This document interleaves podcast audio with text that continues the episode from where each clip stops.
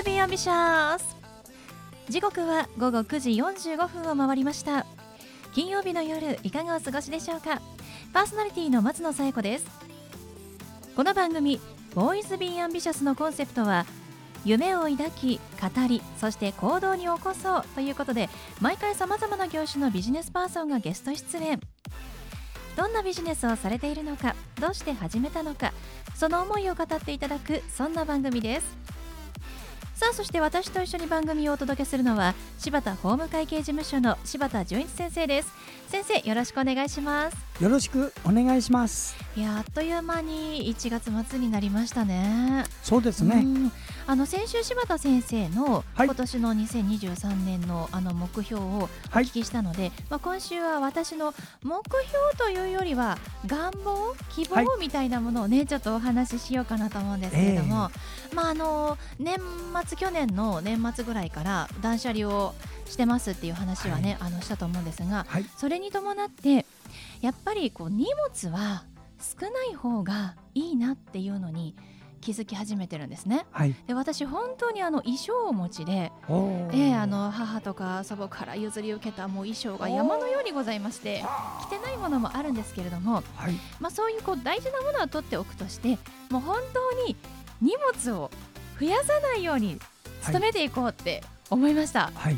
ね、あの本当にですねバッグ片方7キロぐらい持つぐらい荷物多いんですけれども、はい。はい、もうね増やすと本当にお部屋がねただ荷物が増えるだけなので、今年は物を増やさない、うん、1個買ったら1個捨てる、というか1個捨てたら1個買う、みたいなものをちょっとやっていこうかななんて思います。そうですね柴田先生は、はい、あのシンプルな感じがしますけれどもやっぱり物は少ない方がいいですか、いやあのね私ガランドの部屋にずっと1か月した時はね、うん、そしたらね心が落ち着かないんだわ。おそしたら先輩から言われたのあの汚くてもいいから、うん、タンスとかいろんなものがあるとね それがね心落ち着けるよえ必要なものはやっぱ必要ということですね。わかりました、ね、いろんなものに囲まれているとね、うん、心はリッチなはずよ。あわかりました。じゃあ取捨選択も大事ということですね。はい、はい、ありがとうございます。はいということで第145回ボーイズビーアンビシャススタートです。この番組は遺言相続専門の行政書士柴田法務会計事務所の提供でお送りします。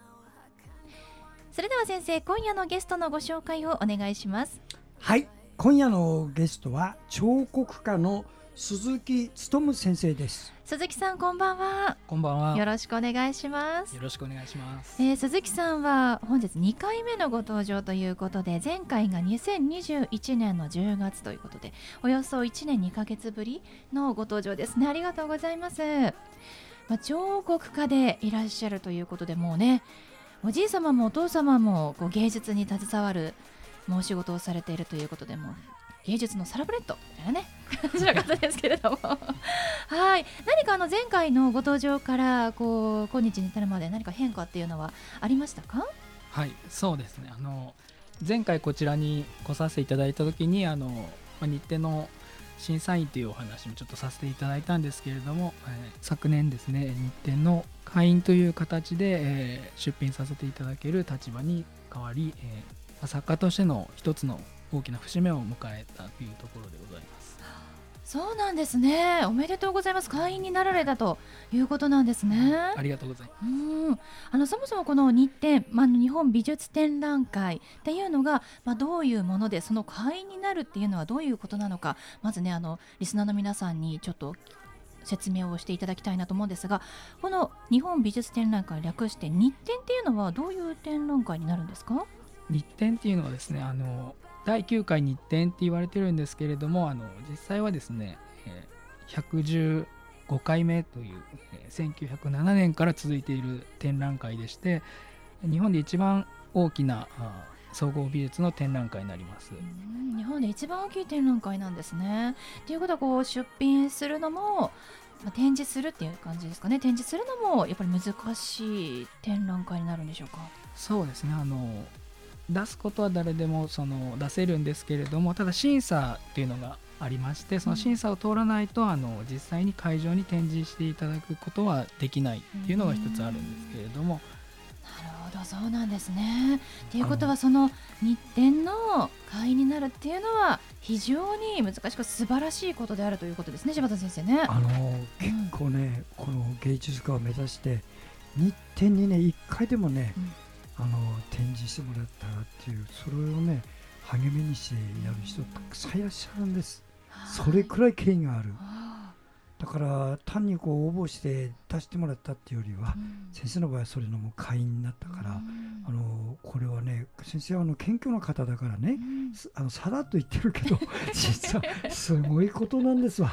ねそうですよね、うん、だってちゃんと選んでもらわないと展示すらしてもらえない、うん、まあ、それはねどの世界もそうかもしれないんですけれども、うん、日本で一番大きい展覧会だからこそ、よりその道が狭いということですよね、はい、えその会員になると例えばどんな権利を得られるんですか？権利っていうのなかなかあれなんですけど、まあ、一番簡単に言うとですねもうこれは公募展ですので実際にはあのさっき話したみたいに入選しないと展示してもらえないんですけれども、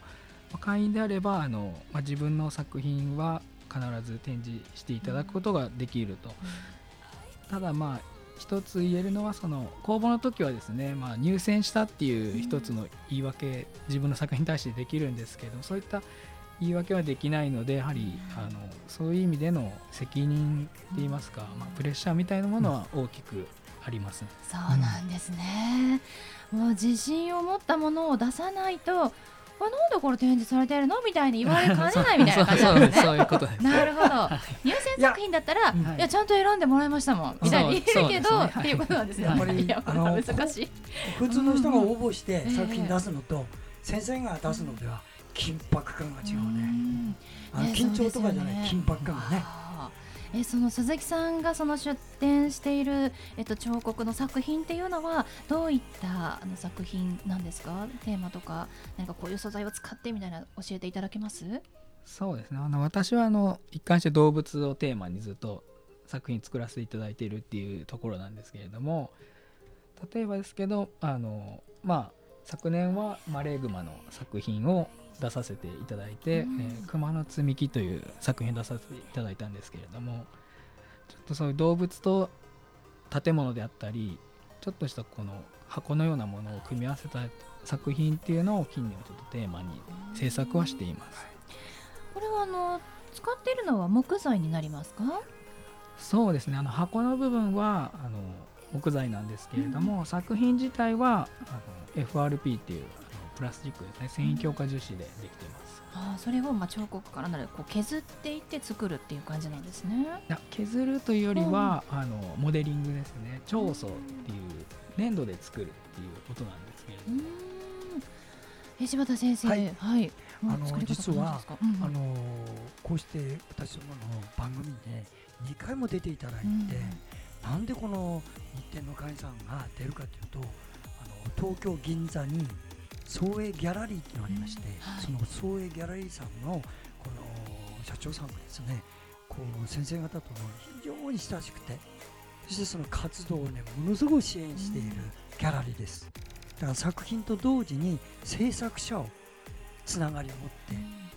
どんどんどんどん応援していくっていう総営ギャラリーの、そういうあの仕組みの中で今回2回も出ていただいたということがあってめったにねあのそんな会の先生に、ね、2回も出てくるなんてまずありえないんですけど、まあ、そういうギャラリーさんのご縁でねこうして出ていただいて皆さんにこういう番組をお届けできてます。ねありがとうございます、はい、貴重な機会を。はい、でそんな、えーと、鈴木さん今展示中のものもあるという展覧会があるということですがどんな展覧会でしょうか？はい今あの先生がご紹介していただきましたあのソエギャラリーさんで明日28日まであの個展を開催させていただいております。明日までなのでね、ぜひ見に行っていただきたいですね。はい、明日までなんですけど。はい、でもう一つあるんですね。そうですね。あのちょっとこれ名古屋の方の展示にはなってしまうんですけど、今話していました日展の、えー、第9回日展名古屋展というのがですね、愛知県美術館ギャラリーで、こちらは2月12日の日曜日まで開催しております。まずは銀座の創営ギャラリーさんに行っていただいて明日まで見ていただいて、はい、そこから名古屋に飛んでいただいて、はい、2月12日までご覧いただけるということですので、はい、ぜひね、先生にはね名古屋で5月学の先生ですから、わざわざ東京のスタジオまでね、こうして来てもらいました。本当にありがとうございます。ね、ありがとうございます。ではそんな鈴木さんに最後お聞きしますが、鈴木さんの夢は何ですか？前回もあのお話しさせていただいてて、あの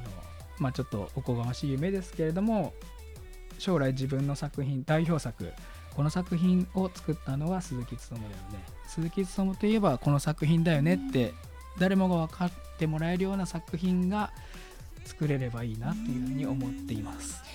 いやもうその時は私たちでもこれ鈴木勉さんだからって言いたいですね。言いたいですね。ねもうそのね言葉を言える日を楽しみに待ちたいと思います。はい、ありがとうございます。と、はい、いうことで本日のゲストは彫刻家の鈴木勉さんでした。鈴木さんありがとうございました。ありがとうございました。ありがとうございました。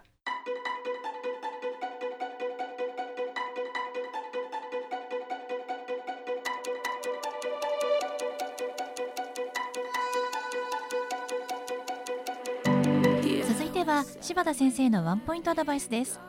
では先生今日はどんなお話をしてくださるんでしょうか？はい、えー、こんばんは。遺言相続専門の行政書士の柴田純一と申します。今年で遺言状のこの原案作成32年から33年になると思いますよね、えー、年明けましたのでね。あのー、今日お話しするのはねもしもこうなったら大変だよってことを先に言っておきます。どういうことかっていうとあなたの親が死んで遺言状なんかないよと思ってみんなで遺産分割協議書を作って納税をして納税っていうのは相続税払うことね。でみんなで分けてそれで数年経って仏壇の裏から大掃除の時に親の遺言状が出てきた。中身を見たら我々の分割と全然違う。昔お世話になった方に財産の3分の1を遺贈すると書いてあった。そういうの出てきたら皆さんどうします？これ結構ね専門家にも相談あるんですよ。出てきたらどうするか。その遺言状破っちゃダメよ。破くとね遺言破棄っていうのはね相続権剥奪だからね。でそれでそうなったら、ね、結論変わります。簡単です。すべてやり直し。このね聞いてねみんな冗談じゃないわと思って失敗するでしょ。やり直しを。だから親が死んだらまず遺言公正証書があるかどうか交渉人に行く。そして自筆証書遺言があるかどうか徹底的に調べてからそれから分割に入りましょうね。はい柴田先生の相談は電話東京0367801408 6780-1408までお願いします。以上柴田先生のワンポイントアドバイスでした。先生ありがとうございました。ありがとうございました。